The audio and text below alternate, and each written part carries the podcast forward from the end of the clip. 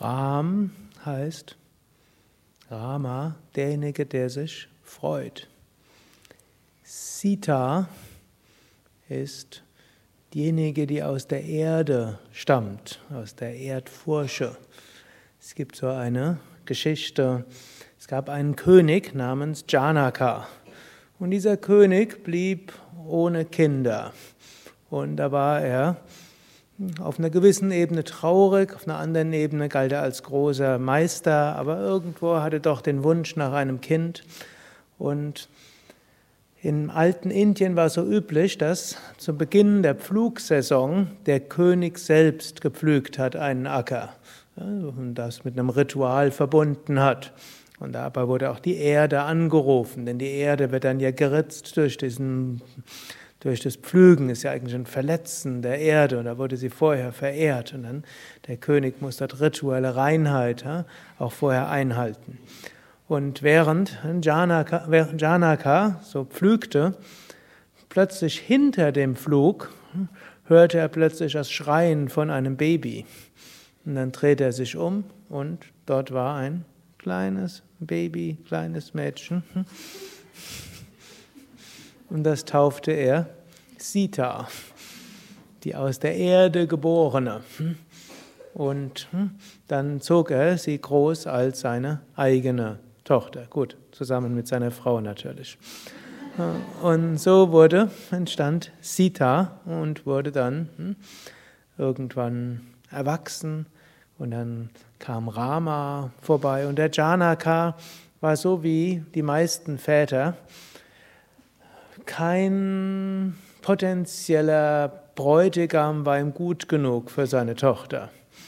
Und schließlich überlegte er, wie kann er es machen? Hm? Und dann gab es einen Bogen von Shiva, der hm, ganz starker Bogen, den konnte keiner bewegen, eben außer Shiva. Und da dachte, äh, da dachte hm, Janaka, ja, der Mann, der meine Tochter bekommt, der muss erstens so sein, dass meine Tochter ihn gut findet. Und zweitens muss er stark genug sein, um den Bogen von Shiva zu benutzen. Gut, und hm, dann als Rama kam Inkarnation Gottes hm, und zum Hof von Janaka. Sofort verliebte sich Sita in Rama und Rama in Sita. Und Rama konnte auch den Bogen von Shiva spannen, was kein anderer konnte. Gut, und das ist jetzt, und dann Sita gilt als Inkarnation von Lakshmi, damit der göttlichen Mutter, und Rama als Inkarnation von Vishnu und damit dem göttlichen Vater.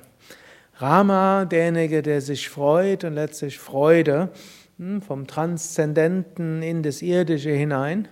Und Sita, diejenige, die Erde, letztlich die Erdgeborene, damit die Erdgöttin. Und damit symbolisiert Sita und Rama zwei Aspekte der Spiritualität.